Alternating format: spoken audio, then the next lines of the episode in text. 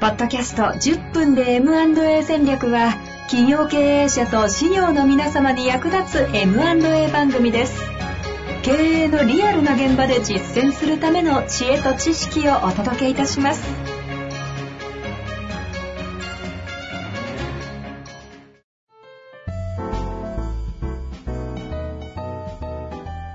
こんにちは、遠藤和樹です。白川正義の10分で M&A 戦略。白川さんよろしくお願いしまよろす。しくお願いします。さあ、ということで、今日も行きたいと思いますが、あのもうリリースして、白川さん全然興味なさそうですけど、一応ビジネスランキング11位ぐらいにつけてて、あの、かなりスタートいいんですが、ありがとうございます。もう全部遠藤さんのおかげです。その話をしたら、へー、でさ、興味ねえっていう、この、いいやいや、分かってないだけそういうところでいや、そういうところがね、本当にすごいなと思っている中におきまして、10分しかない番組ですので、はい。質問に行きたいと思います。はい。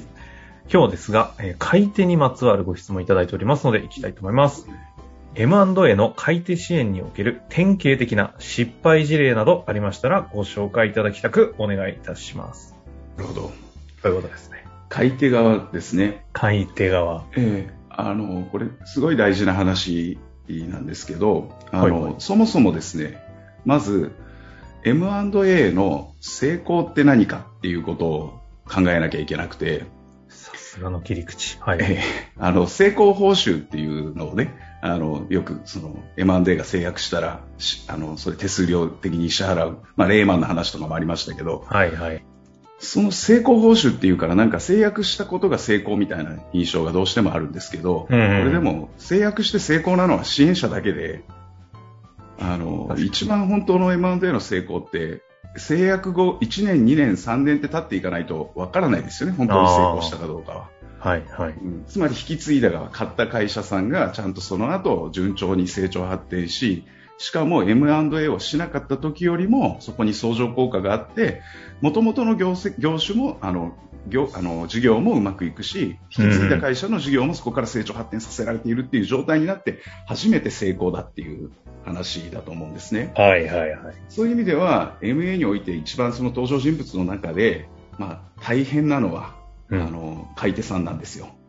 ですね。だって引き継いで成功させていくかどうかっていう。売り手さんも言えば引き継いだ段階で終わり。まあ、あ引き継ぎとかはいろいろお手伝いしていただくことはたくさんあると思うんですけど、それでもやっぱ責任の重さで言えば買い手っていう話になりますからね。なるほど。ええ、でそうそう考えるとその、まあ、僕らセルサイド、バイサイドっていう売り手さんをセルサイド買い手さんをバイサイドっていう言い方をしますけど、うんこのバイサイドさんの視点でしっかりと M&A の支援をしている人たちって実は意外と少ないなっていうのを業界にいて思うんですよ。はいはいはい。でこのバイサイド支援のことを僕らあのバイサイドなので B サイド支援とか呼んだりしてるんですけど、うん、なんかかっこいいですね。そうでしょ。で、この買い手さんのちょっといろんな失敗事例あるんですけど、この B サイド支援っていうのがいかに大事かっていうのをうん感じてもらうために一つ事例をちょっとお話ししたいんですけど、なんか緊張するな。はい。はいこれ、ね、去年僕も聞いて相当強烈なあの印象を受けた事例なんですけどね、うんうん。あの業種としては調剤薬局さんなんですよ。ほう。ええあの M&A にも旬の業種っていうのがあって調剤薬局さんとかは割とこうずっと人気が高かった。M&A が盛んに行われた業界再編がすごくされた業種だったんですけど。詳細同士。そうですね。あのいわゆるそのビッグなとこってドラッグストアみたいになってる。ああそうですね。あの、あの話。そういうところもそうですね。そういうところがやっぱりあの、まあ、あんまり専門的な話でもあれなんですけどあの傾向率をやっぱり大型化していく方が高くなって仕入れのあのメリットとかが出てくるっていうのでですねあの結構大型化して小さな調剤薬局さんも後継者がいないあの、うん。町の小さな調剤薬局さんとかを吸収していくっていうような動き。なるほど、なるほど。ま。あ、業界再編の動きですよね、はい。そういう活発だった、その一昔前がタクシー業界とかはもうもう15年、20年近くなるかもしれないんですけあど、非常にあの業界的にそういうのが盛んに行われた業界だったんですけど、うん。でその調剤薬局さんの事例で、でもこれ、業種関係ない失敗事例なんですけどね。ドキドキする。ある時、ノンネームシート、これ前々回案件化のところでお話ししたと思うんですけど、ノンネームシートっていうのが、まあ、買い手側の今回の B サイド側にある1枚のノンネームシートが回ってきますっていうところから、はいまあ、当然 M&A などで始まっていくんですが、その内容を見た買い手さん側は、あ、これいい案件だねと。うんで、それを持ち込んでくれたのが、まあ、大手の仲介会社さんなんですけれども、そこで留めていただいて。そうですね。はい。で、あの、そのノーネーム見て、あ、これやるよ、前向きに検討するよって言ったら、その仲介会社の担当の方が、あの、これはもう2ヶ月で制約してもらわないと、あの、いけないんですけど、その条件は飲んでもらえますかと言われて、まあ、内容的にも悪くないし、調査薬局自分も M&A 何件もしてきて経験あるから、時間かけずにできるからいいですよっていうふうに答えて、はい。そこからまあ、すごく話を全部はしょると、2ヶ月で無事に制約したんですよ。なるほど。で、よかったですねっていう話から、今度は引き継いだ社会社の、まあ、その調査薬局の社長さんが、こう門前薬局って皆さんわかりますかね？あの、病院の前にある、あの、病院の処方箋出すじゃないです処か。方箋の。はいはい。で、それが、えっと、あの、を、あの、扱う門前薬局さんって、あもう特定の、だから病院の、まあ、かかりつけ薬局さんみたいな感じなんですよ。ありますね。よくそこでいあのクリニックと揉めたりする。あるそうそうそうそう。で一緒に当てるケースが多いんですよね。だから関係性すごく大事なんですけど。で、その門前薬局なので、あの、当然まあ、売上の8割ぐらいがその病院から来る処方箋なわけです。うんうん。まあ、普通の会社で言えばもう売上を8割ぐらいくれる、すごい上得意様の取引先っていう感じですよ。で、そこの社長さんに当然、あの、引き継いだから、会社、調査薬局さんですね、ご挨拶に行きますっていう話になったんです。で、これ、この時点で聞いてる人は、おいおいって思う人もいるかもしれないんですけど、うんそもそも制約にして、あい、あの、ご挨拶に行くっていうんじゃまずいんじゃないのってういうそうですね。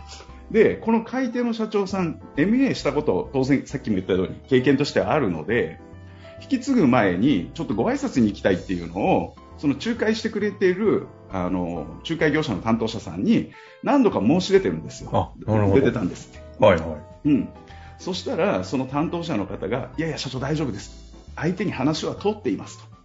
それよりもこの2ヶ月でクロージングしないと、これは流れちゃうので、い。あの、ぜひね、そこはもう私の方でやっておきますから、話を進めさせてくださいって言ったらしいんですね。うんうんで社長も何度かは、いや、直接でもって言ったけど、まあまあ、それ大丈夫だからっていうので、何度か申し出たけど、結局そのままクロージングしちゃったらしいんです。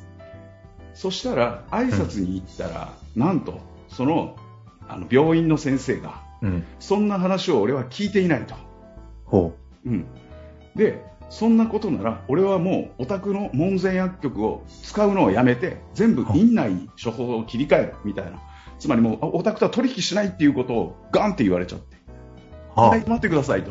ほうほうほう。僕が話も通ってるって聞いたし、そもそも売上の8割があるあなたから取引を断られちゃったらやっていけないんですけど、ここそもそも。MA した意味がないんですよねっていう。でも、それ権利は当然向こう側にあるかやらないか取引先側にあるわけで、それで、で、もう一個その MA が終わった後に分かった話なんですけど、実は引き継ぐ売り手さん側の調査薬局の社長さんも、ここは先生、割と気難しいところもあるんで、うん先にね、ちゃんと挨拶に行っておいた方がいいですっていうのを、これも仲介会社さんに頼んでるんですよ。話言ってるんです。うん。それはちょっと、く、いよいよ。でほうほうその申し出も、うんあの、仲介会社さんに握りつぶしちゃってるんですよね。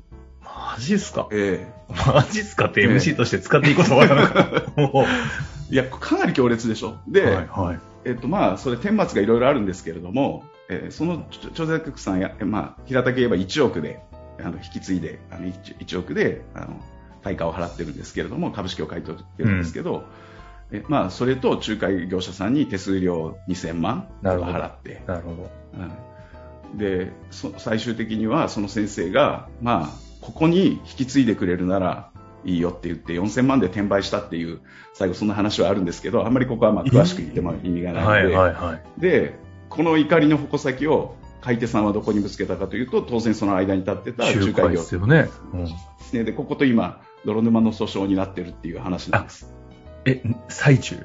ええいや、です。な、なるだろうよ。ええなりますよ、それは。だろうよって話ですよね。これ皆さんね、でもね、やっぱりこう、すごいここから僕らは考えておかなきゃいけないことってたくさんあると思うんですけど、そもそも、あの、買い手さんが MA を経験していた方でもですよ、そういう、あの、落とし穴にはまる。うん。でしか、も、その数ヶ月の間に1億円で買って数千万の手数料払って、まあ4000万で転売してるから、まあ数千万のお金を、その大事な資金を溶かしちゃってるし、で、しかもその後に訴訟になって相当時間取られるわけじゃないですか。いやー、本当だわ。社長が。うん。だから、これはものすごくこう、成功するか失敗するかってめちゃくちゃでかいでしょ、最後。うんうんうんうん。ええすごい悲劇じゃないですか。か、川、手出さない方が、ええ今までのよかった実績をええ頑張れたわけですよね。そう。いや、問題を買っちゃって、マイナスまで食らってみたいな。そうなんですよね20区、30区みたいな感じの話なんです。ええなので、やっぱり買い手さんってそういう意味では、しっかりとその MA をどういうふうにしていくかっていう戦略を考えておかないと、最近多いらしいんですけど、それこそ、あの、前も話したけど、今なら補助金があるからとか、ノンネムシート持ってきて、これ社長あの、そんなに高くないからある意味、あの、練習のつもりで、これからも大事だから練習のつもりでやりませんかっていう。練習のつもりで。練習で M&A とかしないでくれっていう話なんですけど。本練習で M&A を。でも誰にでもやっぱり初めてっていうのはあるはずですから M&A を初めて試みるとかいう時には、特にそういう意味ではだから買い手さんは事前準備っていうのをちゃんと考えてですねあのやっておかないとあのいざですねそういうことを M&A を自社の戦略に取り入れようかっていう時に失敗してしまうと罠にはまると。えなんかこの話とですよ、い今日は、あの、ここで終えることにはなりますけど、終えると、やっぱり MA は手出さない方がいいんだなっていそうそうう、そう。こう。のなんか啓蒙活動になっても仕方がないので、これをもってして、何を学び、どこを注意し、何をやっていかなきゃいけないのかという話をですね、今度はここからの事例の学びをええ。次回えはいやっていただいてもいいですか？はい、もちろん。はい。そう。で、ここでじゃあ MA やめろっていう話になったらまたね。何の番組後継 者問題どううするんだっていうところが残っちゃいますから。はい。ということで、次回はね、えーそちらの話、学びの話をしていきたいと思います。ちなみに最後の方で話があった MA の支援機関登録制度とあの補助金の関係の話は第6回でやってますので、ぜひそちらもね、気になる方は聞いていただけたら学びになると思います。ということで、今日のところ終わりたいと思います。白川さん、ありがとうございました。ありがとうございました。